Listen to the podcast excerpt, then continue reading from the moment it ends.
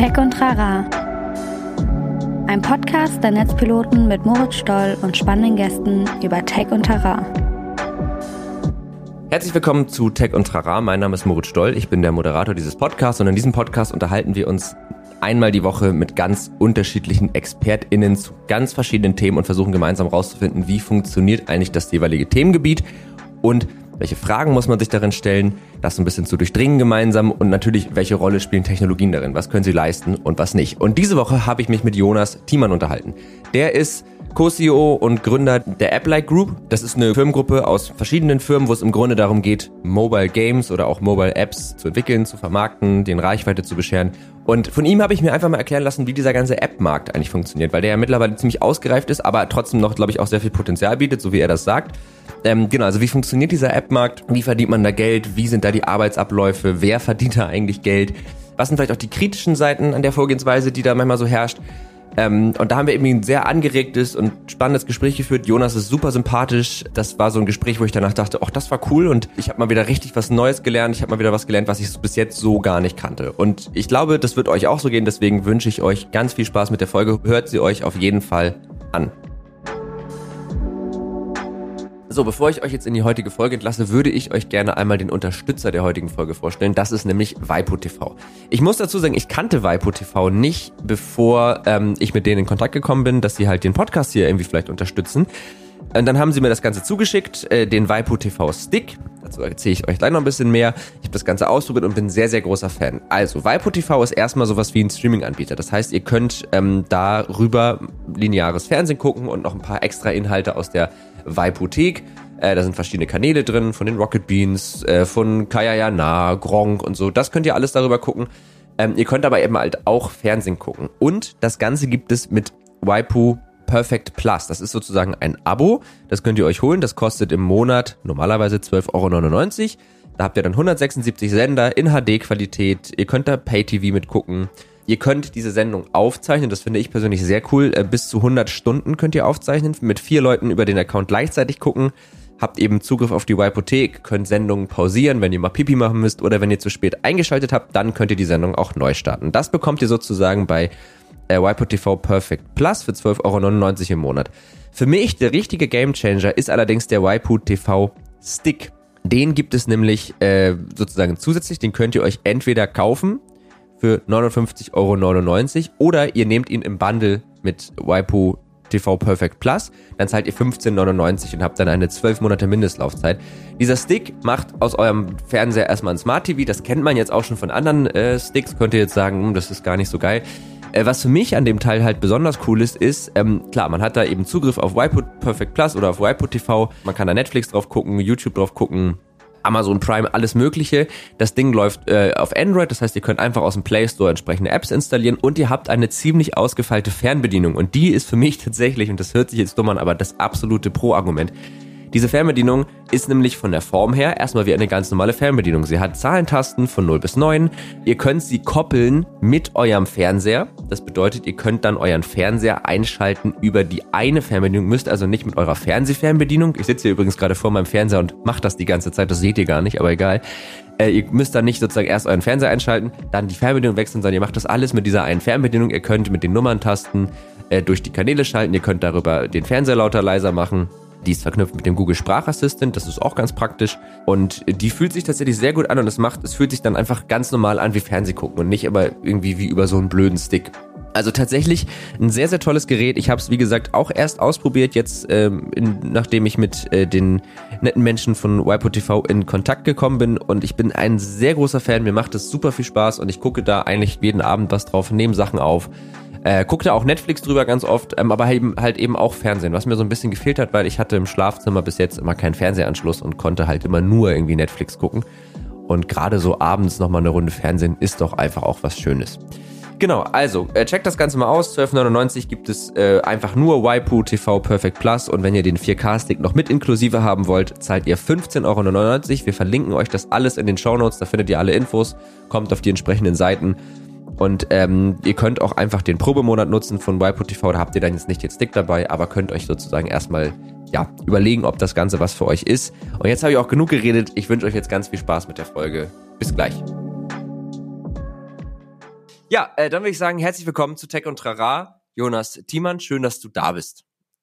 Schön hier zu sein, Moritz. Cool, ja, dass wir sprechen. Ja, äh, total. Ich habe tatsächlich auch große Lust auf dieses Thema, weil ähm, also du wirst uns dann mal so ein bisschen erklären, was du eigentlich alles machst und was auch äh, deine Firma macht. Und es äh, sind ja so drei Säulen, die da irgendwie vereint werden. Aber das große Überthema ist ja so ein bisschen ähm, ja der Gaming-Markt beziehungsweise auch das Thema Hyper-Casual Games. Also ähm, das ist ja der Markt, in dem ihr auch so ein bisschen drin seid. Und das ist irgendwie ganz spannend, weil das ist jetzt ja so in den letzten, ich weiß es gar nicht genau, aus Konsumentensicht würde ich sagen, in den letzten fünf Jahren sehr groß geworden. Liege ich da richtig? Ja, das ist äh, grob richtig, glaube ich. Fünf bis sieben würde ich sagen. Äh, und Mainstream-fähig wurde das Thema äh, vor fünf Jahren. Mhm. Ähm, vielleicht kurz, das sind Hyper-Casual Games, das sind Spiele, die man in fünf bis sieben Sekunden versteht, die man eben nebenbei mal am Bus spielt oder äh, beim Fernsehgucken nebenbei zockt. Also mhm. ähm, äh, Gelegenheitsvertreib und Entertainment. Und äh, wir haben eine Tochter, äh, Sunday, ähm, eine App-like-Tochter, die in diesem Bereich tätig ist, selber Hyper Casual Games äh, baut und extern Studios dabei hilft, die zu vertreiben. Wir haben über unsere anderen Geschäftsbereiche, ähm, zum Beispiel bei Just Dice, das ist das weltweit führende Loyalty-Programm mhm. für Mobile Games. Äh, dort arbeiten wir nicht nur mit Hyper Casual Games, sondern auch mit vielen okay. anderen Mobile Game Kategorien. Okay, ja, stimmt. Also genau, ich, also ich, genau, das vielleicht muss man das einmal erklären. Es gibt die App-like Group und dann gibt es eben diese drei Tochterfirmen. Äh, und du hast ja. es ja gerade schon gesagt, genau, Hyper Casual Games. Ähm, und generell Mobile Gaming und ihr habt ja eigentlich so ein bisschen die komplette, ja, man könnte fast sagen, so die komplette Facette, also sozusagen mehr oder weniger ein eigenes Game Studio, auch, ne, so. Ja. Dann eben das ganze Thema Vermarktung. Und mhm. äh, das dritte war, jetzt habe ich, ist mir tatsächlich gerade der Name entfallen. Ähm, ja, vielleicht, ich kann einmal den ja, Überblick gerne geben. Also Apply-Gruppe ja heute ähm, unser Anspruch ist führender Company Builder im App-Bereich. Mhm. Ähm, was heißt das? Also wir wollen die gesamte Wertschöpfungskette äh, abbilden, was du brauchst, um ein erfolgreiches Mobile Game oder eine App zu betreiben. Wir haben, wie du sagst, Sunday als Gaming Studio. Dann haben wir, äh, wie gesagt, Just Dice, das ist ein Loyalty-Programm. Das ist vor allem das Thema Reichweite. Äh, wir belohnen Nutzer dafür, dass sie Mobile Games ausprobieren und haben dadurch unglaubliche Reichweiten, die wir für Mobile Games generieren können, mhm. äh, sowohl für unsere eigenen als auch für externe. Mhm. Und dann haben wir das Thema Vermarktung, das ist in der Firma Edjo, das ist, ähm, sind die betreiben Lösungen, die Apps dabei helfen, über Werbeausspielung Geld zu verdienen. Ja, genau. Und äh, dann für mich eine ganz, ganz wichtige Frage. Äh, also das heißt, du hast ja einfach einen sehr guten Blick über diesen Mobile Gaming Markt im Grunde, weil das ist ja das, ja. was ihr so abbildet. Äh, wie bist du dazu gekommen? Also hattest du, kommst du aus einer Gaming-Ecke? Hast du da irgendwie einfach Potenzial? Also wie, also du bist ja Mitgründer der Apply Group und äh, dementsprechend ja. warst du ja da treibende Kraft. Also wie ist das sozusagen bei dir auf den, auf den Schirm gekommen und wieso hast du dich dazu entschieden, in den Markt reinzugehen?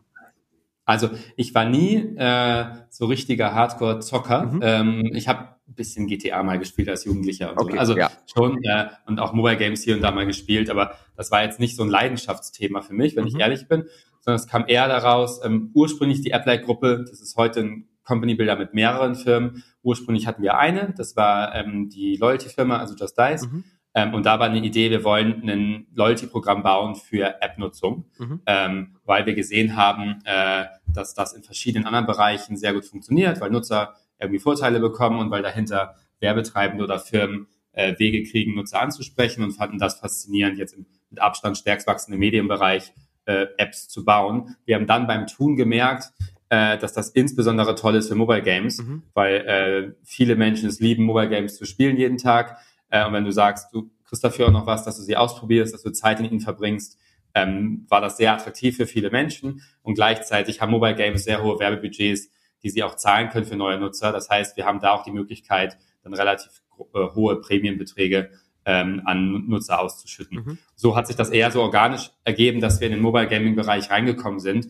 Und äh, jetzt bin ich sozusagen seit fünf bis sechs Jahren hooked und verliebt. Mhm. Ähm, weil das eine ist natürlich, die Spiele zu spielen, das macht Spaß, das führt zu mehr Entertainment äh, in jedem Tag von vielen Menschen, solange man es wie, wie bei allen Entertainment-Produkten man sich übertreibt. Mhm. Ja. Aber das andere ist auch, die Firmen, die dahinter betrieben werden, haben eine total große Faszination äh, auf mich ausgeübt, weil um ein erfolgreiches Mobile Game zu betreiben, muss ich sehr, sehr ähm, äh, zahlengetrieben vorgehen. Ich muss mir sehr genau angucken, wie lange wird mein Spiel genutzt, wie optimiere ich das so, dass es für die Nutzer Spaß macht und dass ich Geld verdiene, aber auch, dass ich Nutzer günstig akquirieren kann. Ähm, das ist ein sehr brain-driven Game äh, mit sehr, sehr smarten Leuten, die dies, in diesen Companies arbeiten, mhm. sowohl in den Gaming-Companies, aber auch in den Vermarktungs-Companies im Mobile-Bereich. Ja. Und das ist einfach ein tolles Umfeld, in dem man arbeiten kann, ähm, weil es um eine schlaue Idee mehr geht als um flache Execution. Also die klassische Gaming-Industrie, das, da geht's natürlich auch, also ich, mir ist schon sehr bewusst, dass das jetzt auch keine, da sitzen ein paar Leute, die leben sich kreativ aus, Geschichte ist, zumindest was die großen Produktionen angeht, aber ähm, gerade so auch im Indie-Bereich und so, da ist es ja schon so, dass, dass auch Kreativität und ich sag mal, so ein bisschen fast schon so eine, also das Games ja auch als Kunstform gesehen werden. Und das mhm. meine ich jetzt völlig wertfrei, aber welche Rolle spielt dieses Thema Games als Kunst im Mobile-Gaming-Markt und auch in dem, was du gerade beschrieben hast, was ja doch sehr, ja, wie du, was meinst du, ein Brain-driven Game ist, ne? Also einfach sehr zahlenbasiert, wo es viel um Analyse geht, wo es einfach darum geht. Reichweite zu generieren. Und wir hatten ja auch im Vorfeld schon mal gesprochen und da hatte ich ja auch gefragt, ähm, wie das eigentlich ist, wenn ich jetzt, wenn ich jetzt ein Mobile Game entwickle, wie, also wie kriege ich Leute dazu, dass das gespielt wird? Und da war ja schon auch so der Konsens, naja, nicht einfach so. Also da muss schon noch was im Hintergrund passieren mittlerweile.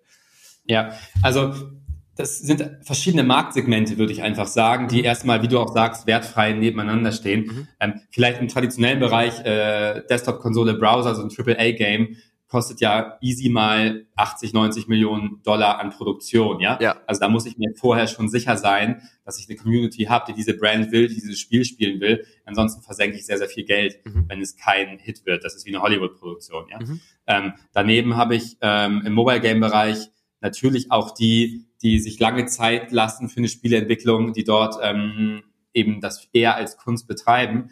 Da liegt natürlich einfach ein hohes Risiko drin, dass ich am Ende merke, ähm, ich verdiene mit dem Nutzer irgendwie nur einen Euro und muss aber für einen neuen Nutzer fünf Euro ausgeben, weil das ein Liebhaberprodukt ist und es einfach nicht viele Leute gibt, die das spielen wollen. Mhm. Und dann ähm, habe ich eine Kunstform geschaffen äh, und habe daraus aber kein Geschäft gemacht. Und ich glaube, ähm, da muss man so ein bisschen vorsichtig sein, ähm, dass ähm, man, wenn man sagt, ich möchte eine Gaming-Firma betreiben, die äh, Umsätze generieren wird, die viele Arbeitsplätze schaffen soll, ähm, da muss man das als Ziel klar haben, dann kann man bestimmte Dinge halt nicht tun, mhm. weil wenn man sich zu stark in eine Sache verliebt, neigen die oft dazu, äh, dass es nicht erfolgreich wird. Da muss man halt schon sehr auch KPI-getrieben testen und vorangehen. Ja. Auf der anderen Seite gibt es natürlich auch einen Mittelweg, ähm, dass man sagt, man kann natürlich auch mal eine längere Wette machen, wenn man das äh, gewisse Funding hat. Dann brauche ich halt vielleicht für sechs Wetten halt auch ein paar Jahre. Mhm. Äh, aber von diesen sechs Wetten kann dann ja auch eine funktionieren. Ja. ja? Also ein bisschen die Frage, wie meine äh, Finanzierung dann aussieht. Und dass man Liebe dabei braucht, ist ohne Frage so. Das kann der Christoph von Sunday, der Geschäftsführer, im Detail noch besser ähm, beurteilen als ich selbst. Der ist ja unser Profi in dem Content-Bereich. Ich bin eher auf der Vermarktungsseite bei Edge unterwegs, mhm. mische mich da ein. Aber was ich von ihm gelernt habe, äh, ist auch, du verwirfst, du testest zwar ein Hyper-Casual-Game nur ein Level, guckst, spielt das überhaupt jemand? Und wenn die Retention Rate zu niedrig ist, also die Leute, die es am nächsten Tag nutzen, dann verwirfst du das Konzept sofort. Mhm. Das heißt aber nicht, dass da total kreative Leute sitzen, die total mit lustigen Ideen um sich werfen und gucken, was geht gerade im Markt, wo sind Trends auf TikTok, was mache ich jetzt. Mhm. Ähm, das, da ist trotzdem viel Leidenschaft drin, obwohl das Vorgehen danach sehr, sehr äh, brutal und zahlengetrieben ist, weil man einfach so viel testen muss, um überhaupt einen Erfolg hinzukriegen. Ich stelle mir das auch äh, spannend vor. Also ich glaube, das ist wahrscheinlich, so wie du es gerade schilderst, auch eine totale Typfrage, wer, wer, da sitzt und solche Games macht. Ne? Weil die einen lieben das sozusagen viel Liebe ins Detail zu stecken und Dinge lange auszuarbeiten und so. Dann könnte man sagen, ist vielleicht nicht ganz deine Branche, aber ich kenne auch ganz viele Leute, mich zum Beispiel auch in großen Teilen eingeschlossen, die auch dieses Pro, das hat ja schon fast so einen Prototyping-Charakter. Also man ja, hat eine Idee, absolut. man macht es, man testet es, muss jetzt technisch auch nicht alles so mega perfekt sein, egal. Ja. Und dann haut man das einfach raus. Und das ist ja, hat ja auch eine gewisse Faszination. Das kann ja auch total Spaß machen. Genau, also wenn man das schafft, und, und das ist Christoph, glaube ich, bei Sunday sehr, sehr gut gelungen, ähm, das in den, ähm, äh, das in so eine Company-Kultur äh, zu bringen, dass man sagt, äh, das ist unser Spirit, wir machen das und wir schmeißen immer weg, ähm, dann kann das auch total ähm, so viel Energie äh, erzeugen. Und ich habe mich in einem anderen Bereich mal so ein bisschen kritisch auch geäußert so, ähm, zur ähm, Gaming-Förderung des mhm. Bundes. Die stellen, glaube ich, 500 Millionen im Jahr zur Verfügung äh, für äh, Gaming-Studios. Es ist erstmal gut, dass sowas gemacht wird. Aber auf der anderen Seite äh, führt Förderung natürlich auch immer so ein bisschen dazu, wie auch bei der Filmförderung, dass man sich für bestimmte Dinge Zeit nehmen kann, mhm. was gut ist, wenn man Kunst herstellen möchte, also mhm. äh, Games oder Filme im Sinne von Kunst, die auch äh, nicht nur wirtschaftlich funktionieren soll, sondern auch eben ein anderes Ziel hat. Mhm. Wenn es aber darum geht, die äh, neue Gaming-Firma als die Arbeitgeber von morgen zu bauen, die sich wirklich wirtschaftlich groß werden sollen, sich tragen sollen, weil sie Entertainment in der Masse äh, anbieten, ähm, kann eine gewisse Knappheit auch gut sein, weil die mich auch dazu zwingt, ähm, alle paar Tage zu verwerfen, was ich eigentlich tue, wenn es nicht klappt. Mhm. Ja, ja, das, also das ist, glaube ich, ganz gut, dass man das einmal so differenziert, diese beiden ganz unterschiedlichen Draufsichten. Also auf der einen Seite, ähm, eben wie du sagst, ne, wenn es einfach darum geht, man ist ein Unternehmen, man hat ein Produkt, damit muss man Geld verdienen, dann ähm, ist das, und dann ist das ja eigentlich auch ein geiler Markt, kann ich mir vorstellen, weil, also vielleicht bin ich da jetzt auch zu naiv, aber wenn ich jetzt mit derselben Denke zum Beispiel eine Klamottenproduktion gehe und sage, ich mache ganz viel und das muss einfach sich nur tragen und so, dann bin ich ja ganz schnell dabei, dass ich da auf einmal dann in äh, weit entfernten Ländern von überwiegend minderjährigen Personen irgendwelche Klamotten nähen lasse. Aber das habe ich natürlich nicht, wenn es darum geht, rein digitale Produkte zu machen. Aber wie kriegt ihr das hin, dass ihr in dieser schnell es ist ja eine gewisse Schnelllebigkeit da und es ist ja auch eine gewisse also äh, äh sagen wir mal so, es hört sich für mich so an, als besteht bei der Thematik einfach auch immer die Gefahr von einem großen Druck, der vielleicht auch auf äh, MitarbeiterInnen liegt, eine gewisse Wirtschaftlichkeit auch zu tragen. Wie habt ihr das für euch gelöst, dass das, ähm, dass das nicht ist? Also ich meine, dazu muss man ja sagen, dieser Druck ist ja auch in allen anderen Branchen da und besonders in der Games-Branche, also auch die großen Triple, äh, gerade da, ne, da ist es ja, also was man so von Blizzard hört und so, das sind ja äh, ja. unschöne Zustände. Aber ich würde mich würde mal interessieren, wie das bei euch äh, gelöst ist, dass man sich in dem Ja, also ich glaube, da ähm, ist unsere Gesamtstrategie als Apply-Gruppe sehr gut. Mhm. Ähm, Company Builder heißt einerseits, wir bauen irgendwie organisch verschiedene äh, Produkte, Technologien, Gaming-Firmen, ja, mhm. aktuell drei, sollen potenziell noch mehr werden, so ein bis zwei pro Jahr. Mhm. Das ist einerseits schön, weil man neue Dinge macht, aber ähm, die helfen sich halt gegenseitig. Also ähm, Edjo hilft äh, Sunday dabei, ähm, Geld mit den Apps zu verdienen oder mehr Reichweite zu bekommen. Mhm. Loyalty-Apps von Just Dice können von Sunday auch als Marketingkanal genutzt werden. Mhm.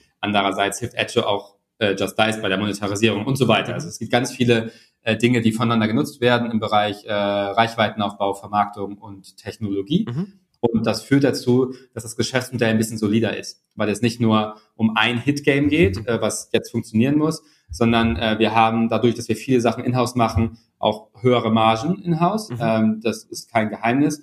Und wenn man ein Geschäftsmodell hat, was gut skaliert, was auch hohe Margen hat, hat man in der Regel auch hier und da ein bisschen Luft, sich mal einen klugen Gedanken für die Zukunft machen und ist nicht sofort darauf angewiesen, äh, gestern den nächsten ja. zu machen. Natürlich sind wir sehr, sehr driven und die wiederum die Sunday-Kultur dort ist dann auch in der Firma natürlich immer wieder zu verwerfen und Sachen zu testen. Es gibt aber in der Industrie Firmen, da gehen Leute weg, also Marktführer, äh, wo ich die Namen jetzt nicht nennen mhm. will, aber ähm, wo Leute sagen, sie haben keine Lust bis abends um elf Prototypen zu verwerfen, mhm. weil die Kreativität einfach weggeht. Mhm. Und wir glauben schon an sehr viel Ambition. Man muss sich auch mal reinhängen in der harten Phase in all unseren Firmen und bleibt sicherlich auch mal länger. Aber im großen Durchschnitt wollen wir hier einen Weltmarktführer in den nächsten zehn Jahren aufbauen. Und das werden wir nur schaffen, wenn die Leute auch mit einer guten äh, Balance zwischen Arbeit und Privat äh, am Ball bleiben. Ja. Ja, okay, also das, das, genau, das hat mich einfach interessiert, weil das ist ja immer gerade in diesen sehr driven äh, Branchen einfach immer genau dieses große Thema. Auf der einen Seite brauchst du die Motivation, damit es einfach funktioniert. Auf der anderen Seite, gerade wenn es um Kreativität geht, und ich meine, Kreativität ist ja auch jetzt nicht nur, also könnte ich mir vorstellen, nicht nur bei Sunday gefragt, sondern auch in allen anderen Firmen, äh, die vielleicht auch mit Vermarktung zu tun haben und äh, mit Reichweitengenerierung, weil letztlich ist ja, also man, man schreibt Kreativität ja immer irgendwie DesignerInnen und KünstlerInnen zu, aber effektiv ist das ja ein Skill, den du eigentlich in, in jedem Bereich irgendwie brauchst brauchst. Ähm, das heißt, das Verrückte ist ja vielleicht ein Aspekt dazu. Ähm, ja. Ich, ich spiele selber schon seit ähm, 25 Jahren Klavier mhm. und kenne auch da dieses Hin und Her ganz gut zwischen irgendwie Kunst. Ich mache das so, um ein Kunstwerk zu bauen, nehme mir ganz viel Zeit, um das eine Stück wirklich in Perfektion zu spielen. Oder äh, ich muss für meine Aufnahmeprüfung, da habe ich Leute kennengelernt, ich konnte zwei Beethoven-Sonaten spielen, die konnten alle 32. Ja, ja? ja. Also das ist dann, das ist dann Mechanik. Ich kenne diesen Konflikt ähm, da einfach sehr gut zwischen diesen zwei Welten. Das muss man dann für sich immer in dem richtigen Modus entscheiden, genau. was gerade äh, passend ist. Und das ist auch ein total spannender Konflikt, weil oft ist es ja auch so, auf eine sehr mechanische Phase folgt dann wieder eine sehr kreative Phase, wenn man auf einmal wieder ganz ja. viel Tools hat. Also und ob das ist im eigenen Kopf oder vielleicht auch innerhalb der Firma. Ähm, das finde ich sehr spannend. Aber ich glaube, ich, vielleicht noch eine, eine ja. unterbrechen, der, ja. der, der, was mir dazu einfällt, oft sind die Berufe, von denen man nähert, äh, lernt, das sind die kreativen Berufe. Also Webdesigner, Game Designer, ja, also diese ganzen Dinge oder auch Pianist sind die Berufe, in denen man am Ende am wenigsten kreativ sein kann. Ja. Weil man so viel Stunden arbeiten muss, um überhaupt mit seiner Kreativität Geld zu verdienen, dass man irgendwann nur noch das Gefühl vom Fließband hat. Und ja. im Vergleich dazu haben wir ein wirtschaftliches Modell. Äh, wenn bei Edge jemand unsere Lösung einbaut, äh, zur Vermarktung, dann verdienen wir daran einen Revenue Share mit. Also an jedem Euro Umsatz haben wir ein bisschen was davon. Bei den Loyalty-Apps verdienen wir auch Geld pro Installation, bei Sunday mit jeder Werbeanzeige. Äh, und das führt zu einem Gesamtgeschäftsmodell, was Margen macht, was dazu führt, dass die Leute eben im Schnitt auch dann um sechs, sieben nach Hause gehen können mhm. und am nächsten Tag wieder kreativ sein können. Mhm. Also da ermöglicht Wirtschaftlichkeit Kreativität und nicht andersrum. Ja, ja, und das ist finde ich auch eine, eine spannende Brille, weil, weil das wird ja oft gegenübergestellt. Ne? Also Wirtschaftlichkeit macht Kreativität kaputt, ja. aber man, man, muss natürlich sagen, gerade wenn Wirtschaftlichkeit nicht gegeben ist, dann ist auch mal mit Kreativität scheiße, weil dann ist man ja eigentlich nur noch am Brände löschen und gar nicht mehr so sehr dabei vielleicht auch mal in die Zukunft zu denken. Ähm, aber ich glaube, dann haben wir jetzt erstmal so eine ganz gute Vorstellung davon, wie das funktioniert, was du so tust. Also wir haben die AppLab Group als großes Mutterschiff, als ähm, Firmen äh, du hast gerade einen Begriff dafür genannt, der mir gerade wieder entfallen ist. Also als eine Firma, die Firmen hervorbringt, sozusagen eine Gruppe, die ja, komm, äh, wir nennen das Company, Company Builder. Danke. Ja, genau, das wollte ich sagen. Äh, perspektivisch auch noch mehr als die drei, die es jetzt gibt. Wir haben Edjo, äh, wo es tatsächlich einfach um Vermarktung geht. Wir haben Just Dice, wo es um Discovery und äh, Reichweiten geht. Und wir haben Sunday, wo dann Inhalte erstellt werden. Und äh, das alles greift irgendwie ineinander. Das klingt sehr smart. Ähm, jetzt einfach auch für die HörerInnen, die jetzt nicht so viel damit anfangen können. Hast du vielleicht mal ein Beispiel für ein typisches Game, was, also, ne, wir könnten ja mal so exemplarisch diesen Verlauf so durchgehen. Also sagen wir, wir machen das jetzt mal anhand eurer drei Firmen. Ich weiß, dass das auch immer Sachen von extern sein können, aber ich glaube, es macht Sinn. Ja. Also wir haben vielleicht ein Game, das wird irgendwie produziert, dann kümmert man sich ja wahrscheinlich irgendwie um Reichweite und dann Vermarktung. Und ich würde mal interessieren, wie das so markttypisch jetzt abläuft. Also wie ist so der erste Schritt? Keine Ahnung, wir wollen ein neues Spiel machen. Machen wir sowieso die ganze Zeit neue Spiele? Wie geht das los praktisch? Ja, ja gerne. Wir können einmal so die äh die Kette im äh, Zielzustand durchgehen. Mhm. Es sind noch nicht alle äh, Elemente komplett in place, aber so stellen wir uns das am Ende vor. Mhm. Ja? Also wir haben bei äh, Sunday, ähm, die arbeiten extern mit ähm, vielen Studios zusammen. In der Ukraine sitzen äh, drei Jungs äh, oder Mädels zu Hause auf dem Sofa, äh, haben Bock Games zu bauen, aber haben äh, weder Geld noch äh, Expertise, wie das genau geht und vor allem nicht, wenn sie ein Game hingekriegt haben, wie man dafür groß Reichweite aufbaut und mhm. Geld damit verdient. Das heißt, Sunday arbeitet mit denen zusammen und sagt, hier sind äh, aktuelle Trends, guck doch mal dahin. Ähm, und wir zahlen die für jeden, ähm, äh, für jeden Prototypen, den die äh, reingeben, äh, einen Betrag, damit sie ähm, irgendwie Miete und so weiter zahlen können. Mhm. Äh, es ist immer nur ein Level, um die Kosten niedrig zu halten, damit wir das testen können. Ja? Mhm. Dann testet Sunday, ähm, wie, wie teuer werden ungefähr, wenn wir darauf eine Werbeanzeige, äh, wenn wir da versuchen, für Nutzer zu gewinnen, wie teuer wäre so ein Nutzer, äh, zum Beispiel in Deutschland oder in den USA. Sagen wir mal, wenn der 20 Cent kostet, ist das sehr billig. Wenn der 1,50 Dollar kostet, ist das zu teuer. Dann kann man sofort sagen, dieser Content wird niemals äh, wird niemals zu angemessenen Preisen neue Nutzer ähm, äh, akquirieren können. Ja? Okay, äh, Zwischenfrage, wie wird das getestet? Also also aktuell noch sehr stark ähm, auf äh, Facebook als exemplarischer Kanal. Dann wird eine Videoanzeige oder eine Bildanzeige angezeigt. Es wird geschaut, ähm, klickt da jemand drauf oder nicht und wie hoch werden ungefähr die estimated äh, User Acquisition Okay, also ihr macht eine Anzeige mit dem Content, also das sind diese klassischen Dinger, die man sieht, wo dann praktisch schon mal das Spiel so vorgespielt wird praktisch.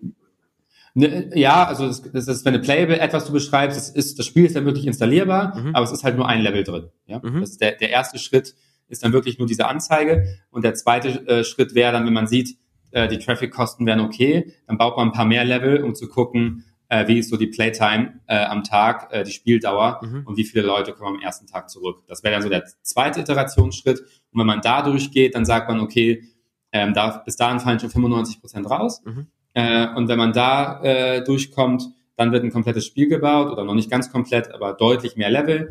Dann wird Werbung eingebaut, um zu gucken, wie verhalten sich die Retention Rates, ähm, wenn auch Monetarisierung drin ist. Und dann hat man irgendwann ein Produkt, wo man sagt, äh, ich weiß ungefähr, äh, wie viel Geld ich mit dem Nutzer verdiene, ich weiß ungefähr, was mich ein neuer Nutzer kostet und äh, ich merke, das finden Leute so geil, das zu spielen, weil es einfach Spaß macht, äh, dass ich dafür auch eine sehr, sehr große Zielgruppe weltweit habe, an Anzahl an Nutzern, mhm. die das installieren würden. Ja. Wie es dann weitergeht, ist ähm, äh, im Optimalfall, ähm, wir machen dafür Reichweitenaufbau. Ähm, das ist natürlich über externe Werbekanäle, Google, Facebook und über Videowerbung in anderen Apps. Das sind so die drei Hauptkanäle, aber auch über, ähm, über äh, Echo, unsere Schwesterfirma dann. Ähm, dort ist auch viel Reichweite und Just Dice, mhm. äh, um wirklich sehr viel Leute in kurzer Zeit auf dieses Spiel aufmerksam zu machen Und im Optimalfall, da wollen wir noch hin, da sind wir noch nicht ganz, ähm, soll Edjo auch die Werbeplätze, die in Sunday aktuell überwiegend noch extern verkauft werden, äh, auch äh, selber vermarkten an Werbekunden, damit wir die Marge auch noch in-house behalten und nicht an externe abgeben. Mhm. Das heißt, wir hätten dann ein Spiel gebaut, das erfolgreich ist. Das machen wir über externe und interne Reichweiten groß und das monetarisieren wir möglichst viel über interne Monetarisierung, aber eben auch immer als Ergänzung noch extern. Okay. Ähm, okay, ich fasse es nochmal kurz zusammen. Also, es gibt Leute, die, die bauen Prototypen für euch. Ja. Die leben davon, dass sie das machen und die schicken euch dann praktisch die, die Level zu. Ihr sammelt die dann, testet die und guckt erstmal, okay, dann gibt's wie so ein Casting im Grunde, so ein paar Runden, wo man einfach guckt, ne, was kostet ungefähr so ein Nutzer, das kann man mit Werbeanzeigen prüfen. Mhm. Ähm, ja. Wenn ihr jetzt an dem Punkt seid, dass ihr sagt, okay, das Spiel funktioniert, also die Leute ähm, haben da Bock drauf, wir können dafür generell relativ günstig neue Nutzer gewinnen und ihr sagt, ihr macht jetzt das fertige Spiel, wer baut das dann? Bauen das dann die Leute zu Ende, von denen es ursprünglich kam? Ja, okay. Wir haben auch die Rechte, also die behalten die Rechte an den Spielen, wir kriegen die Publishing-Rechte. Mhm. Wenn wir dann nach dem Testing-Vertrag einen Publishing-Vertrag machen, mhm. haben wir natürlich dann die Rechte, das zu distribuieren, aber die wesentlichen Rechte bleiben im Studio. Mhm. Ist auch irgendwie so in der Moral in der Industrie, glaube ich, auch richtig. Ja, total. Ja am Ende künstlerische Werke. Mhm. Ähm, und die bauen das auch komplett zu Ende und werden betreut von einem Publishing-Manager, der das mit denen zusammen macht. Wir haben auch Inhouse-Teams bei Sunday, drei oder vier Stück inzwischen, die den gleichen Prozess auch in-house machen, also auch in-house-Tests machen. Also wir machen das parallel, äh, In-house-Testing und externes, aber beides funktioniert im Kern gleich. Mit, mit Testing meinst du aber auch das Erstellen von neuen Dingen? Also okay, genau. also das ist, okay, ja, okay, das ist nur einmal fürs Verständnis. Okay, und dann äh, baut ihr das fertig, dann wird es auf den Markt geschmissen und dann generiert ihr ganz viel Reichweite. Mhm. Und das macht ihr über eure eigenen Tools. Mhm. Konkret, wenn ich das richtig verstehe, es gibt so, so Anbieter, wo man, ähm, keine Ahnung, also jetzt ein blödes Beispiel, aber wo ich dann äh, spiele ich irgendwie ein Mobile Game und dann kann ich in dem Mobile Game Währung verdienen, indem ich ein anderes Mobile Game spiele. Ist das sowas? Mhm. Genau, sowas kann das sein, oder indem du ein Video guckst von einem anderen Mobile Game. Mhm. Das nennt man Rewarded Advertising. Das ist ein Bereich, in dem Edge selbst stark ist, aber das machen auch einige andere Anbieter am Markt. Mhm. Ähm, darüber wird Reichweite aufgebaut in den Loyalty-Apps von äh, Just Dice. Also, hey, hier ist das neue Sunday-Spiel, probier es aus. Mhm. Ähm, und äh, ganz normal über auch äh, nicht rewarded Werbung, also Display-Banner, Video-Werbung. Die, die Loyalty-Apps musst du mir noch mal ein bisschen erklären. Wie sehen die aus? Also, was sind das für, für Apps? Also, äh, lade ich mir das einfach runter, weil ich weiß, da kriege ich dann irgendwelche Cashback-Punkte für. Also, ist das so ein Konzept? Ja, das ist ein, im Grunde ein äh, Payback-Programm für Mobile Games. Also, mhm das äh, ist in der Firma Just Dice. Die Apps heißt nicht Just Dice, äh, heißen nicht Just Dice. Wir haben so 15 verschiedene äh, Loyalty-Marken aufgebaut für verschiedene Zielgruppen. Aber das sind alles Apps, die ähm, Nutzer dafür belohnen, dass sie Mobile Games ausprobieren okay. mit Punkten und die kannst du für äh, PayPal-Guthaben, Amazon-Gutscheine, Google Play-Gutscheine und so weiter einlösen. Okay. Ja, okay, gut, verstehe. Und, und genau, und dann läuft das Spiel mehr oder weniger einfach und dann hofft man einfach, dass es dann über, über die Werbung oder man weiß es ja, wenn ich das richtig verstehe, weiß man es ja eigentlich vorher schon ziemlich gut. Also an dem Punkt, wo du Geld ausgibst, genau, weißt du es sehr gut und dann, da ist dann nicht mehr so viel, das ist wirklich sehr, sehr anders als bei so einem AAA 100 Millionen Dollar Spiel ähm, was du an Markt pusht mit ganz viel Außenwerbung und Brandingwerbung und dann hoffst, dass du mehr als diese 100 Millionen äh, wieder zurückverdienst. Und das ist wirklich dann, wir wissen die KPIs sehr gut vorher, die Produktionskosten waren relativ niedrig und das ist dann echt durchinstrumentalisiert. Über alle Marketingkanäle wird wirklich immer aufgepasst, dass ich auch nie mehr zahle für Nutzer als das, was ich mit 99 Prozent Sicherheit weiß, was ich verdiene am Ende, ähm, um eben da auch eine Wirtschaftlichkeit äh, herzustellen. Und das läuft vielleicht noch als Übergang. Und das machen wir über eigene Reichweite, wie gesagt, extern auch viel. Und um das klug machen zu können, haben wir intern ein Tool gebaut. Das wird nächstes Jahr als vierte Firma ausgegründet. Dieses Tool heißt Just Track. Das kannst du dir vorstellen wie ein Dashboard, über das du alle Marketingkanäle weltweit steuern kannst. Das heißt, du lädst im einen äh, Dashboard ein Spiel hoch und die Werbecreatives dazu und sollst darüber dann ähm, Marketing weltweit betreiben können. Das funktioniert heute schon ganz gut, wird in Zukunft noch weiter ausgebaut. Und weil das intern so gut funktioniert, gründen wir das als vierte Firma aus und bieten das äh, potenziell auch wieder extern an als Tool für andere Apps. Okay, ja, spannend. Das heißt, also, okay, ich glaube ich, jetzt auf jeden Fall diese Kette schon mal sehr gut verstanden und ja. ähm, habe irgendwie auch verstanden, wie das abläuft. Jetzt ist aber ja bei diesem ganzen Mobile Gaming, also sagen wir mal so, wir können uns da jetzt alle coole Sachen überlegen und die funktionieren, aber wenn jetzt der App Store sagt, hm, nee, die Art Spiel haben wir jetzt gerade keinen Bock mehr, weil das unsere Nutzer vielleicht zum Beispiel nervt, weil es gibt einfach zu viele von diesen Spielen. Sowas, also da ist doch immer noch eine gewisse Abhängigkeit von Firmen wie euren Firmen zu den gängigen Stores, oder nicht? Genau, also aktuell ähm, stehen wir nicht im Wettbewerb mhm. mit äh, den zwei größten Stores, Google Play und, äh, und Apple App Store, sondern sorgen eher in den verschiedenen Ge Geschäftsbereichen für mehr Content oder mehr Reichweite in den Stores. Auch die Sunday Games werden über beide distribuiert.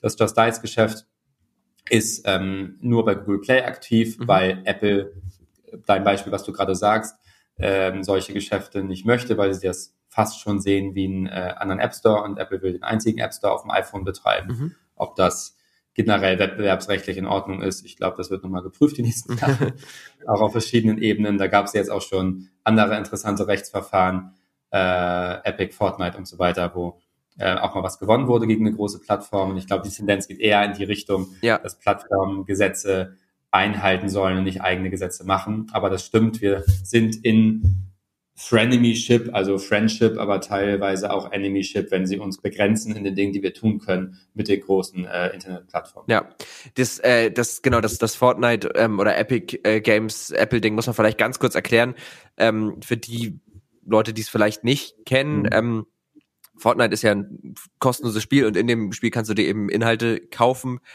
und Apple wollte oder will eigentlich, dass äh, Ingame-Käufe eigentlich immer über deren internes äh, Zahlungssystem laufen. Aber Epic, wenn ich das richtig im Kopf habe, hatte ja ein eigenes, äh, den im Epic Store sozusagen mit diesen V-Bucks. Und das wollte hingegen Apple nicht. App, äh, und Epic wollte das aber trotzdem. Und dann wurde Fortnite aus dem App Store verbannt, aber tatsächlich äh, hat dann Epic auch gegen Apple gewonnen. Und jetzt dürfen die das wieder, ne?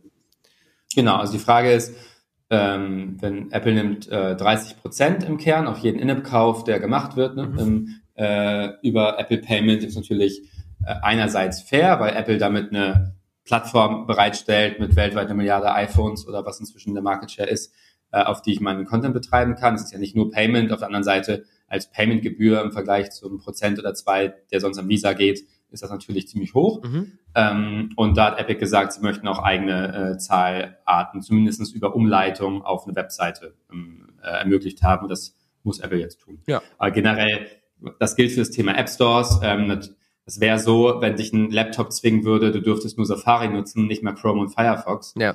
Ähm, so ist das ungefähr auf dem iPhone. Es darf nur der App Store installiert sein. Und wenn du einen anderen App Store installieren willst, musst du durch so viele Einstellungsschritte gehen. Das ist UX-seitig im Grunde gar nicht nötig. Da musst du Ja sagen, ich bin bereit, diese, diese Spy-Software auf meinem iPhone zu installieren. So ungefähr ist die Usability. Ja. Ähm, Geht das? Aus meiner Sicht also, ist das nicht in Ordnung. Geht das ja. überhaupt? Ich dachte, man müsste es dafür tatsächlich jailbreaken, damit das funktioniert. Ja, ja, ich weiß ehrlich gesagt nicht im Detail. Äh, da ja. weißt du mehr als ich.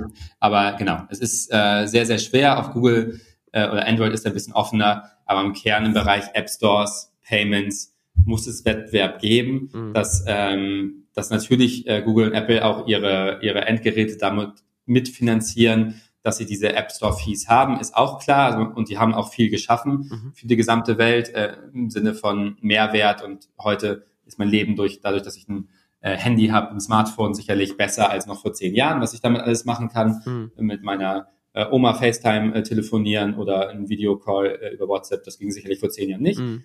Aber trotzdem äh, muss der Wettbewerb bestehen bleiben. Ja. Ähm, ja, total. Also das ist auf jeden Fall auch nochmal so ein spannender Punkt, weil das war eben so das, was ich, äh, was ich noch, also was hatten wir ja, glaube ich, auch im Vorgespräch auch nochmal kurz irgendwie äh, angerissen. Mhm.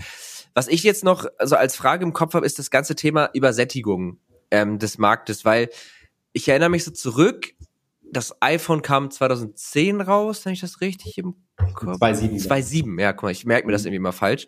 Ich sollte das wissen. Ich habe sogar mal einen Artikel darüber geschrieben, ganz äh, zu Anfang meiner Netzpilotenzeit. Aber egal. Ähm, genau, also es kam 2007 raus, aber so seit 2010 ist ja, würde ich sagen, so das Smartphone ziemlich verbreitet.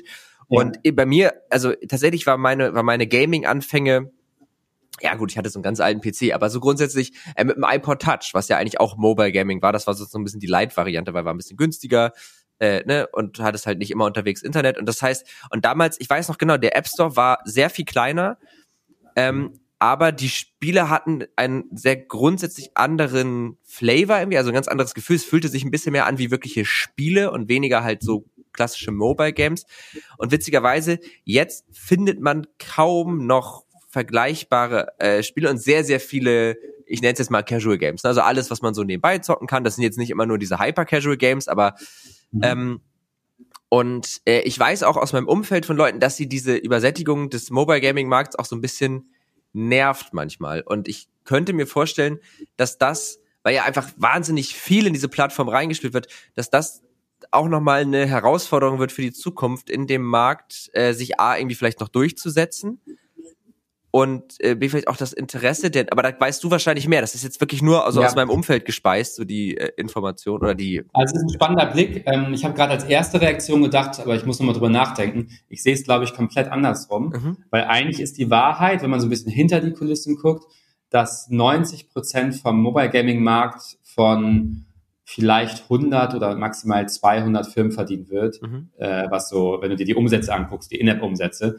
Und ich glaube, fast 50 Prozent von vielleicht 10 oder 15 Playern. Ja? Also das meiste, was an äh, Umsätzen und Install-Volumen generiert wird, äh, liegt auf relativ wenigen Firmen. Mhm. Und es gibt total viel Content. Es gibt immer diese Zahlen über 2 Millionen, 3 Millionen, 4 Millionen, was auch immer, äh, Apps im Play Store und im App Store. Aber davon wird fast nichts installiert. Mhm. Und ähm, ich glaube, was ich eher sehe, ist, dass Leute dann übersättigt sind, weil sie zum 15. Mal die eine Anzeige sehen für das Spiel X, ja, und irgendwie ist nicht mehr sehen können ähm, für eine ähnliche Kategorie. Und ich glaube eher mehr Vielfalt im Sinne von vielleicht ähm, Innovation, also sich nochmal neues Gameplay überlegen, was wirklich dann Leute sagt, ach, das ist ja lustig, das mache ich mit, mhm. äh, ist eher gut. Also was Sunday vor einem Jahr gemacht hat, das erste große Hitspiel von denen weltweit, Cat Escape, so eine kleine Katze, die man aus dem, äh, aus dem Wohnzimmer befreien muss, mhm. über 100 Level. Mhm. Das, äh, das war nochmal so eine andere Ansatz auf eine bestehende Mechanik, aber das hat halt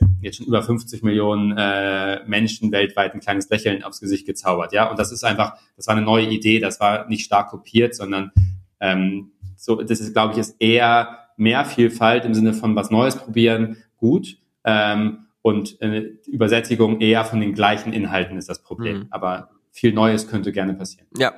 Okay, also das, das, das ist natürlich auch ein Punkt. Und es, man muss ja auch sagen, es gibt ja auch so eine schon eine gewisse Diversität. Also es gibt ja auch sehr tatsächlich sehr viele sehr tiefgehende Mobile Games, die äh, die auch schon viel Einarbeitung, sag ich mal, erfordern für die Leute, die da Bock drauf haben. Äh, Gerade was Riot jetzt zum Beispiel auch gemacht hat mit Wild Rift. Ich weiß nicht, ob du das mitbekommen hast.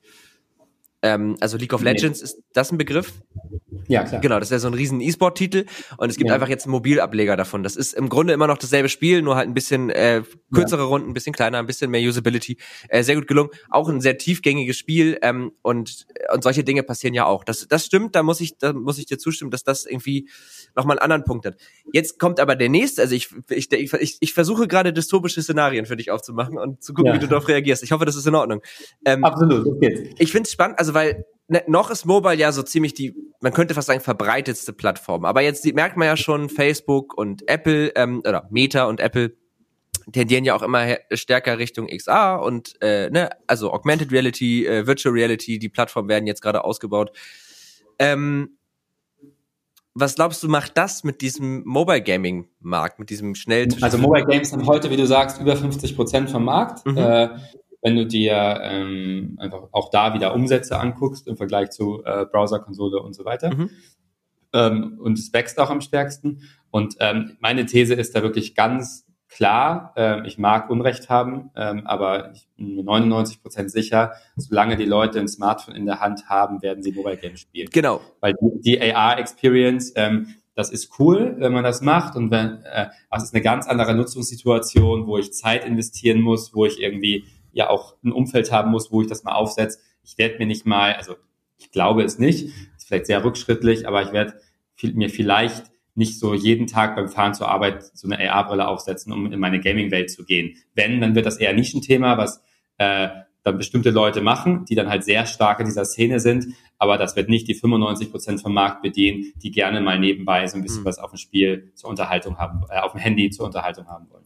Also noch nicht, ne? Ich meine, also ich, ich glaube auch, dass es in den nächsten 15 Jahren, aber wenn du jetzt mal so 30, 40 Jahre denkst, ähm, kann ich mir das schon sehr gut vorstellen, weil also das, das Smartphone war ja jetzt zumindest auch gerade was mobile Unterhaltung angeht, so die letzte große Neuerung. Klar hat sich das irgendwie auch in ja. sich nochmal verändert, aber so grundlegend ist eigentlich seit, würde ich sagen, dem iPhone 6 und den dazugehörigen Geräten von anderen Herstellern nicht mehr wirklich viel passiert. Also klar gab es immer neue Features, schneller, bessere, größere Displays, aber so das Grundding hat sich nicht signifikant verändert. Und das wäre jetzt, glaube ich, so der nächste Schritt und ich glaube, man muss auch ein bisschen unterscheiden zwischen VR und AR. Also klar, VR ist natürlich wirklich, du hast die Brille, du siehst ja auch gar nichts mehr. Das äh, ja. ist natürlich nochmal ein anderer äh, Schnack, aber gerade Augmented Reality ähm, könnte ich mir vorstellen, dass das auch nochmal viel macht, weil du das eben, also dann könnte deine Brille halt einfach auch noch deine Realität augmentieren.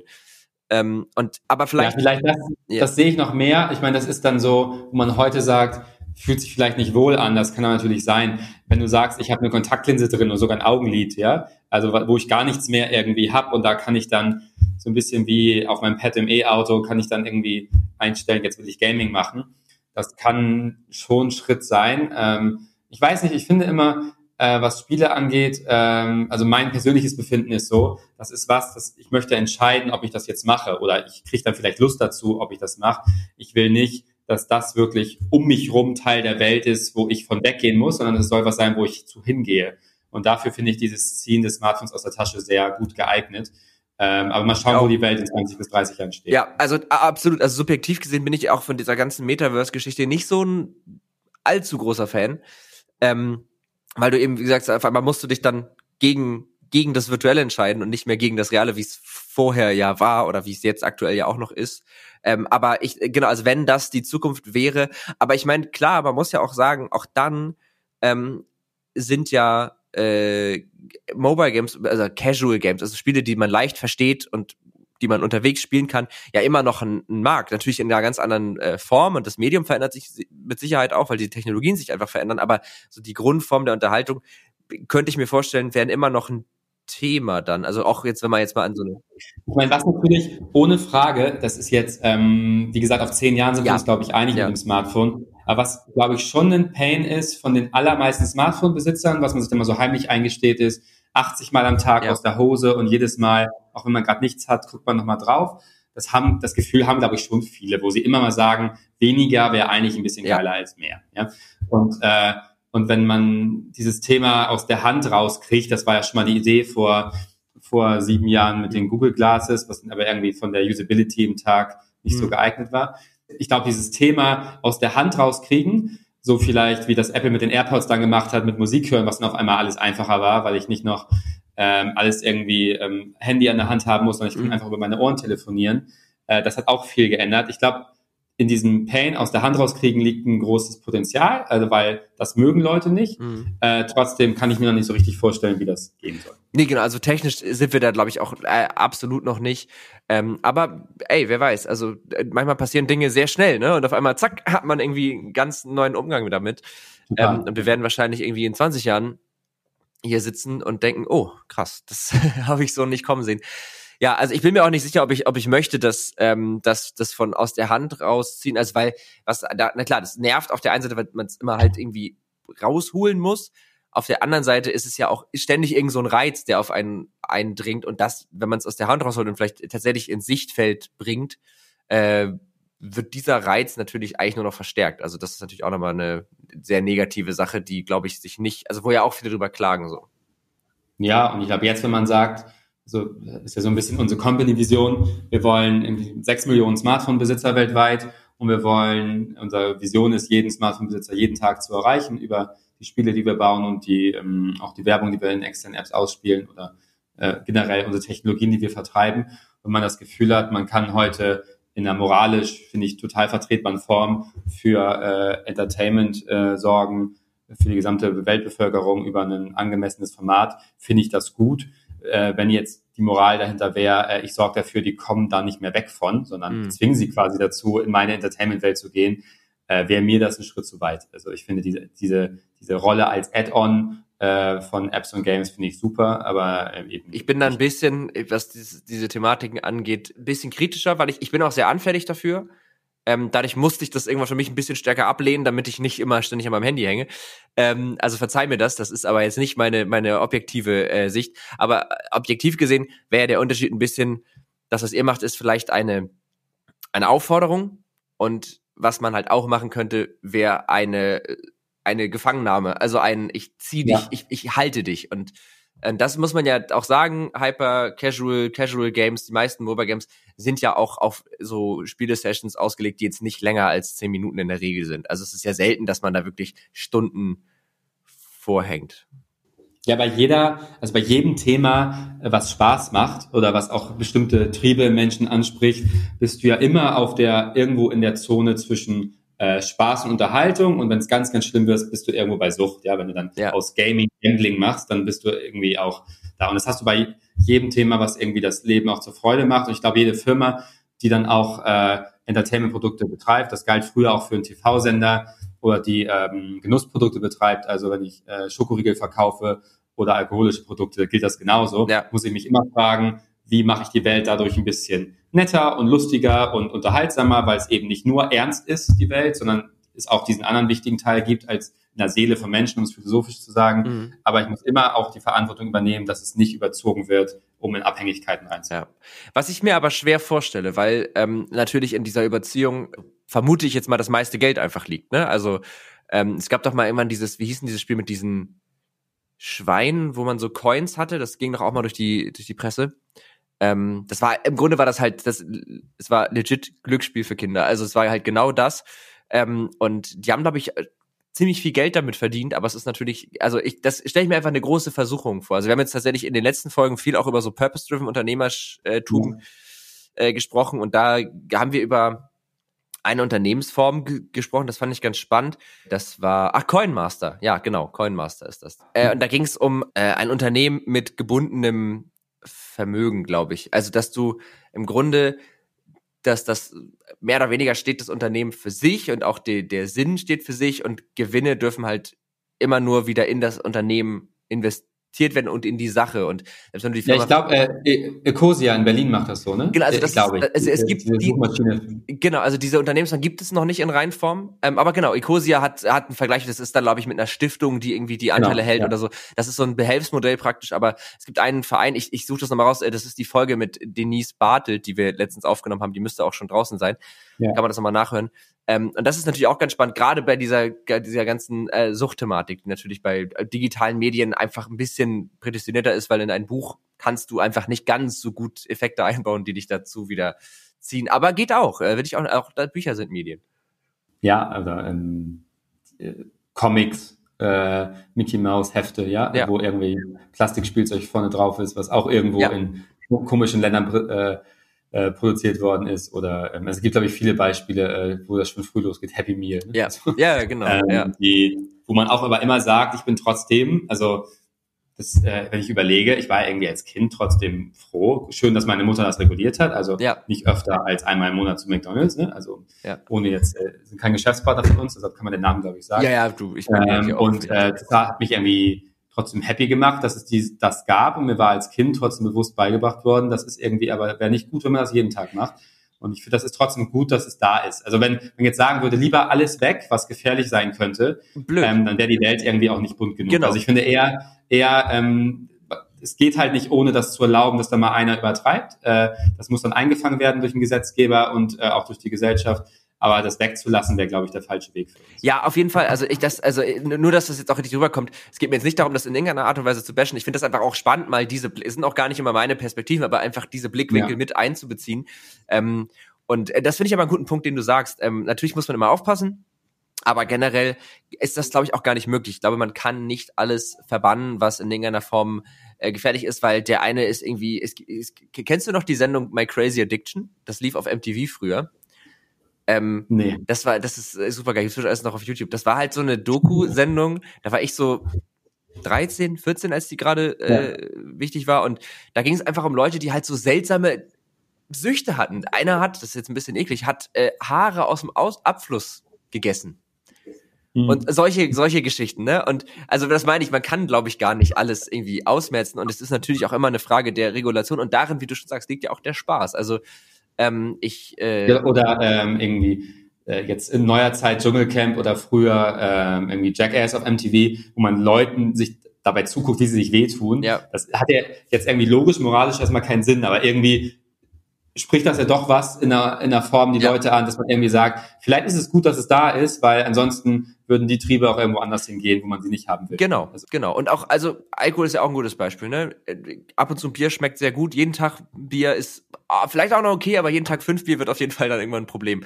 Und äh, das ist, glaube ich, also nicht ganz das, das gleiche Beispiel, aber ich glaube, was man sagen will, ist, wenn man die Dinge in Maßen äh, macht, dann kann man sie, dann ist es auch okay, dass sie da sind. So, das wollte ich, glaube ich, damit ausdrücken. Ich wollte jetzt nicht Apps mit Bier vergleichen. Aber ich glaube, du weißt, Das ist aber ein cooles Gespräch. Ich glaube, äh, in, in, die Richtung bin ich bei einem Podcast noch nie abgebogen, aber es macht Spaß, hier da, das so in diesen äh, Ebenen zu vergleichen. Das ist cool. Ja, ja, sehr schön.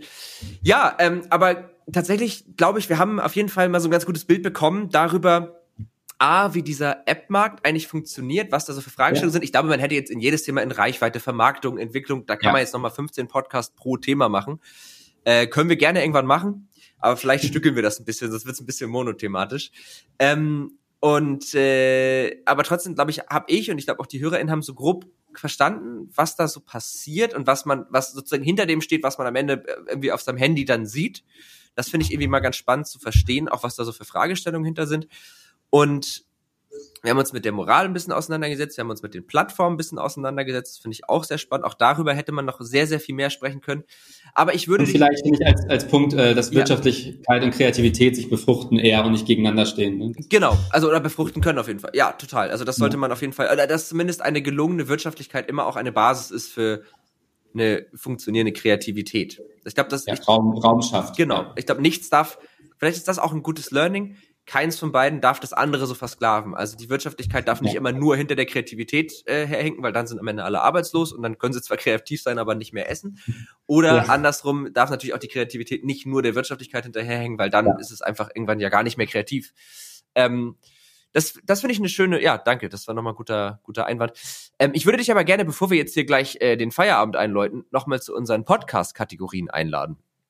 Äh, wir haben äh, jede Folge so zwei äh, Fragen, die ich eigentlich allen Gästen stelle. Das sind jetzt auch keine super äh, komplizierten Fragen. Und bei der ersten habe ich so eine Idee, was du sagen würdest. ähm, ich ich schreibe es mal auf eine Karte hier. Ich mache jetzt so den Mentalistentrick und äh, bin mal gespannt, ob ich damit recht hatte. Warte, ich äh, notiere es mir gerade, ich zeig's dir aber noch nicht. Ähm, mhm. So, und jetzt, ja, also ich habe jetzt keinen Stift mehr in der Hand. Und zwar äh, ist die Frage folgende. Es gibt doch in, in jedem Leben so irgendeine technische Innovation, mit der man irgendwann konfrontiert wurde, wo man so sagt, das war für mich so ein richtiger Gamechanger. Das hat irgendwie auf irgendeiner Ebene etwas so grundlegend verändert. Das kann jetzt alles sein, ne? Also das kann irgendwas aus der Kindheit sein, das kann auch schon ganz, ganz lange her sein, das kann auch sehr kürzlich gewesen sein oder irgendwie dazwischen aber irgendwas, wo du so sagst, ah, das hat für mich so richtig was verändert. Ich kann dir auch ein Beispiel geben, wenn du das möchtest, was vergangene Leute gesagt hast. Dein AirPod-Beispiel war zum Beispiel mal eins, wo jemand gesagt hat, das war für mich tatsächlich ein echter Gamechanger, die Hände nicht mehr am Handy haben zu müssen, die Dinger nicht mehr in den Ohren, äh, also die Dinger in den Ohren, aber ich also das, ich bin richtig damit verschmolzen und das hat für mich einfach total die Art, wie ich kommuniziere, verändert so. Das ist jetzt, du hast jetzt gerade wirklich meine Antwort gegeben. Das ist bei mir wirklich genau dieses ah, Beispiel. Okay. Natürlich, natürlich hätte ich jetzt sagen können Smartphone, aber es, ich habe diese, ich habe gerade meine Spotify of the Year äh, Summary gekriegt mhm. und ich gehöre zu den Top 0,9 Prozent in Deutschland, was Musik hören angeht Krass. oder das Nutzen. Und das liegt einfach daran, wenn ich mit meinem Hund spazieren gehe, wenn ich im Büro Calls mache, dass ich das total viel mache. Ähm, weil äh, genau das einfach sich so lean in meinen Tag einfühlt, mhm. dass es genau das Thema ist. Also du hast es gerade perfekt gepitcht, ich kann es gar nicht besser sagen. Natürlich, Smartphone war früher riesen Gamechanger für mich und hat die ganze ne, Company, ähm, genau. Ja, ich hatte es auch aufgeschrieben, ja, Smartphone, aber. Die ganze Company, äh, mein ganzes Berufsleben jetzt beeinflusst, riesig. Mhm. Und jetzt gerade ähm, äh, fahre ich seit einem Jahr ein E-Auto und habe auch da das erste Mal verstanden, wie das in und in kurzer Zeit, ich glaube in 15 Jahren schon aussehen wird in Deutschland, mhm. nämlich leise und ähm, da wird auch viel wieder automatisiert fahren können. Mhm. Das wird auch nochmal eine große Sache, aber ich glaube, die AirPods, was mein Day-to-Day-Life angeht, das war ein Riesenthema. Ja. ja, ja, bei mir war, also die AirPods haben auch, ich habe auch, ich habe noch gar nicht so lange AirPods. Ich wollte, ich habe früher immer diese normalen Apple-Kopfhörer getragen, mhm. aber da hast du ja immer diesen Scheiß, dass du dann, dann machst du ja die Schnur so unter das T-Shirt das geht zwar auch gut, aber dann, wenn du ans Handy willst, dann hast du nur noch so drei Zentimeter äh, Kabel unten und dann kannst du nicht mehr so richtig äh, dingsen. Und jetzt mit den, mit den AirPods Das war schon auch. auch im, im, Gym oder so beim Trainieren oder wenn ich mache zu Hause manchmal Yoga und so, dann du kannst einfach reinmachen und du hast keine Einschränkung. Das ist ja. also echt. Was, wenn du, also ich habe jetzt erst vor kurzem angefangen mit mit Gym und Sport. Ich war davor, ich habe mich da jahrelang vorgedrückt, aber irgendwann hat dann mein Rücken gesagt, mach mal lieber. Ähm, und ich habe auch Spaß damit. Also ich hätte das nicht gedacht, aber es macht mir tatsächlich äh, Spaß. Ähm, was hörst du, wenn du wenn du Sport machst? Bist du so ein was für also bist du hörst du Musik oder hörst du irgendwie Podcasts oder Hörbücher? Nee, ich höre Musik und äh, ehrlich, also ich habe zwei Musikgeschmäcke. Das eine ist klassische Sinfonien und Musik, mhm. äh, so durch ähm, durch meine äh, wahrscheinlich Vergangenheit so als ähm, möchte gern Pianist oder jemand, der mal Klavier studieren wollte. Mhm. Und äh, das zweite ist, ich höre äh, gerne Techno.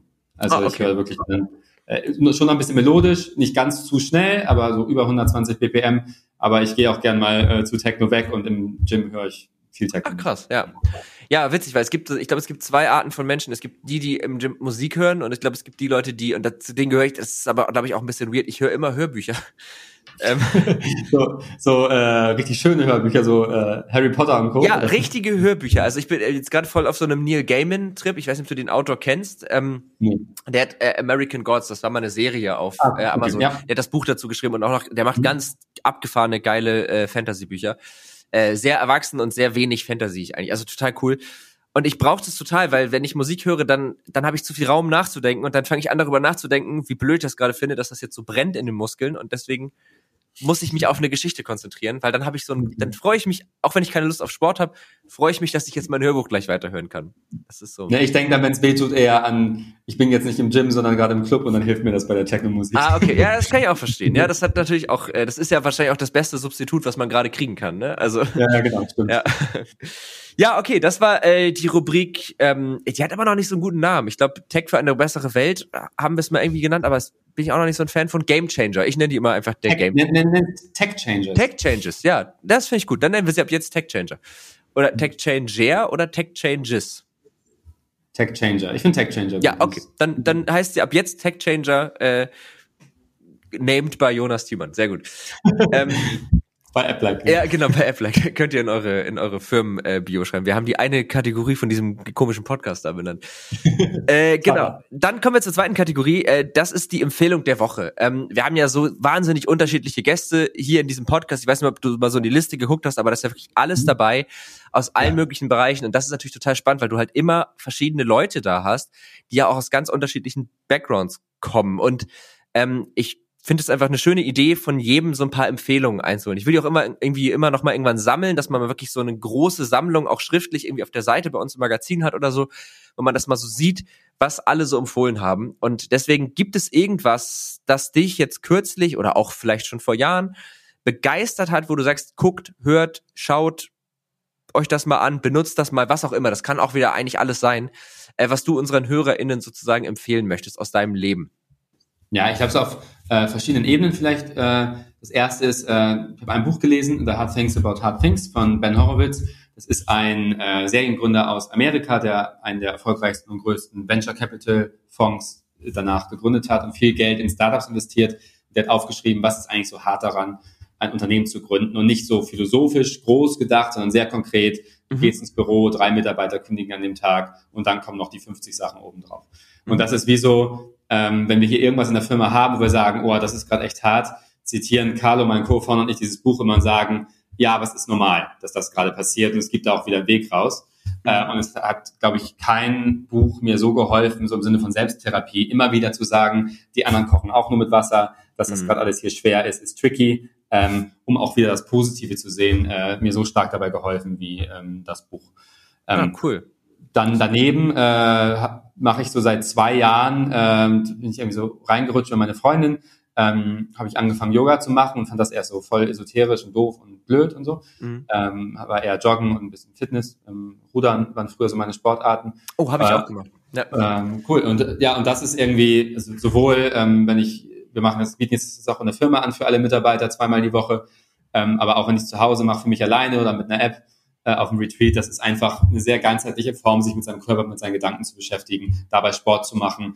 Und es hat mein Leben, glaube ich, deutlich besser gemacht im Sinne von eher an sich reinhören, wonach ist mir und nicht nur in, ich laufe einem großen Ziel hinterher und merke dabei gar nicht mehr, wo ich stehe. Klingt jetzt ein bisschen esoterisch, aber das hat mir sehr viel an Selbstwahrnehmung und äh, mit offenem Auge ins Leben gehen geholfen im Vergleich zu irgendwelchen Zielen hinterherlaufen, die man gar nicht selber versteht. Also ich glaube, ja. die, zwei, die zwei Sachen sehr anders, ein Startup-Buch und einmal äh, Yoga. Ja, aber das, also das ist eine total schöne Empfehlung, weil das erste, das, das, äh, ich, ich kenne das Buch nicht, aber ich werde es mir, also ich bin jetzt zwar kein Gründer, aber ich glaube auch über harte Dinge irgendwie, ich glaube, also da lässt sich wahrscheinlich viel auch irgendwie übertragen auf, auf andere Problemstellungen. Und äh, ähm, das Thema so in sich reinhören und zu gucken, was will ich gerade und wonach ist mir gerade und so, das ist ja auch ein total spannendes Thema. Ähm, da zum Beispiel für mich bis jetzt Yoga noch nicht so gut funktioniert, aber ich glaube auch, weil ich davor, ich habe halt, also mir hilft, mir gibt das so ein bisschen der Sport tatsächlich. Ähm, genau dieses, dieses, dieses Thema, ne, dass man so ein bisschen in sich hört, sich mit seinem Körper ein bisschen auseinandersetzt. Äh, für Yoga fehlt mir noch so ein bisschen die, die Gelassenheit, die Ruhe. Das ist vielleicht dann mal Schritt zwei oder drei irgendwann, aber ähm, ja, finde ich sehr schöne Themen oder sehr schöne Empfehlung. Äh, jetzt muss ich noch was empfehlen. Ich habe wenig Neues äh, jetzt so für mich entdeckt. Ich kann einfach mal ganz blöd ins Blaue raus empfehlen, die, die neue Staffel The Witcher ist auf Netflix. Die äh, habe ich noch nicht geguckt, aber die, ich, ich hoffe, sie wird gut. Ähm, und ich, ach doch, ich habe einen Podcast für mich entdeckt. Man kann auch mal einen anderen Podcast empfehlen. Das ist, kennst du das YouTube-Format Worldwide Wohnzimmer? Nee. Das sind zwei Zwillinge, die machen schon ganz lange YouTube und dann wurde das irgendwie immer professioneller und die haben im Grunde eine, ja, es ist eigentlich eine Late-Night-Show, aber halt sehr stark auf YouTube auch formatiert. Also es ist jetzt keine ganze Sendung, sondern es sind immer einzelne Segmente, einzelne, ne, so Studiospiele und so. Äh, und die unterhalten mich einfach sehr und die haben halt jetzt einen Podcast auch, auch schon länger. Äh, Sauna Club Susanne heißt der. Ähm, und da sind halt die beiden, das ist ein bisschen schwer, die auseinanderzuhalten, weil sie halt auch, dadurch, dass sie eineige Zwillinge sind, auch sehr ähnlich klingen. Ja. Ähm, aber das macht eigentlich gar nichts. Und äh, da lesen die einfach im Grunde immer zu einem konkreten Thema äh, Einsendung der ZuhörerInnen vor und beziehen sich da ein bisschen drauf. Und es ist einfach eine, ich, irgendwie unterhält er mich gerade sehr gut. Äh, hast du auf Netflix, wo du es gerade sagst, eine Unterhaltungssache habe ich noch. Hast du ja. Cloud, Cloud 9 ge äh, äh, geguckt? Die, so diese, diese, diese Sitcom über diesen Superstore. Ja. Ja, also noch nicht also, durch, aber ja, die ist gut. Das muss man mögen, aber das sind so 20-minütige Folgen über, genau, Leben in einem äh, Walmart-ähnlichen Superstore in Amerika ja. und die Mitarbeiter. Und ich finde es zum Schreien den Humor, aber man muss es, glaube ich, mögen. Ich, ich, fand den, ich fand die auch sehr gut. Also ich habe sie noch nicht zu Ende geguckt, ähm, aber es hat so ein bisschen so Mockumentary-Style, ne? Also wer ja, so genau. Arrested Development und Modern Family und sowas mag oder auch so The Office, ja, also an The Office kommt es, glaube ich, nicht ganz ran ähm, oder ist auch sehr anders, also nicht ganz ja. so böse, glaube ich. Das muss man, glaube ich, eher so sagen. Aber der, der findet das, ja, das ist auch nochmal eine gute Empfehlung. Mensch, da haben wir ja ordentlich, ordentlich was in den Sack gepackt. Auf jeden haben wir Stoff für Weihnachten jetzt. ja, genau. Ich habe auch, ich habe tatsächlich, heute ist mein letzter Arbeitstag, da habe ich erstmal zwei Wochen Urlaub. Schön. Schön, ja. dass wir es noch geschafft haben vorhin. ja, auf jeden Fall, ja. Ja, und apropos schön, dass wir es noch geschafft haben. Ich glaube, wir sind auch tatsächlich damit mehr oder weniger am Ende angelangt. Ähm, es hat mir wirklich sehr viel Spaß gemacht. Es war ein Thema, mit dem ich mich gar nicht so gut auskannte und ich habe wirklich viel gelernt. Ich hoffe, unsere HörerInnen auch. Aber und ich hoffe, dass du auch Spaß hattest natürlich. Absolut, Moritz, super sympathisch mit dir, sehr locker und äh, würde mich freuen, wenn wir vielleicht mal in zwei, drei Jahren ein Update zusammen machen und gucken, äh, wie es so weitergegangen ist. Gerne, ja, das würde mich, das, das, äh, dazu verabreden wir uns auf jeden Fall jetzt an dieser Stelle fest, würde ich sagen. Und äh, dann bleibt mir nur noch zu sagen, vielen, vielen Dank, dass du da warst. Und an die HörerInnen natürlich, wenn ihr noch Fragen, Kritik, Anregungen, Feedback, irgendwas habt, schreibt uns einfach wie immer an techundtrara.netzpiloten.de oder ihr findet uns auf Twitter unter Tech und Trara, auf Twitter unter Netzpiloten oder auf Instagram unter Netzpiloten. Also auf irgendeiner Plattform werdet ihr es schaffen, zu uns durchzudringen. Und äh, falls euch das Ganze gefällt, freuen wir uns natürlich auch immer über ein Follow, also klickt einfach auf Abonnieren oder Folgen auf der Plattform, auf der ihr das gerade hört. Und auf iTunes könnt ihr uns natürlich auch jederzeit gerne noch eine Bewertung dalassen. Und natürlich ist es immer schöner, wenn es eine gute Bewertung ist. Wenn es eine schlechte ist, kann ich dagegen aber auch nichts tun. Und damit, äh, ja, verabschieden wir uns und äh, wir hören uns nächste Woche wieder und wir, Jonas, hören uns hoffentlich sehr bald wieder. Bis dann. Tech und Trara. Ein Podcast der Netzpiloten mit Moritz Stoll und spannenden Gästen über Tech und Trara.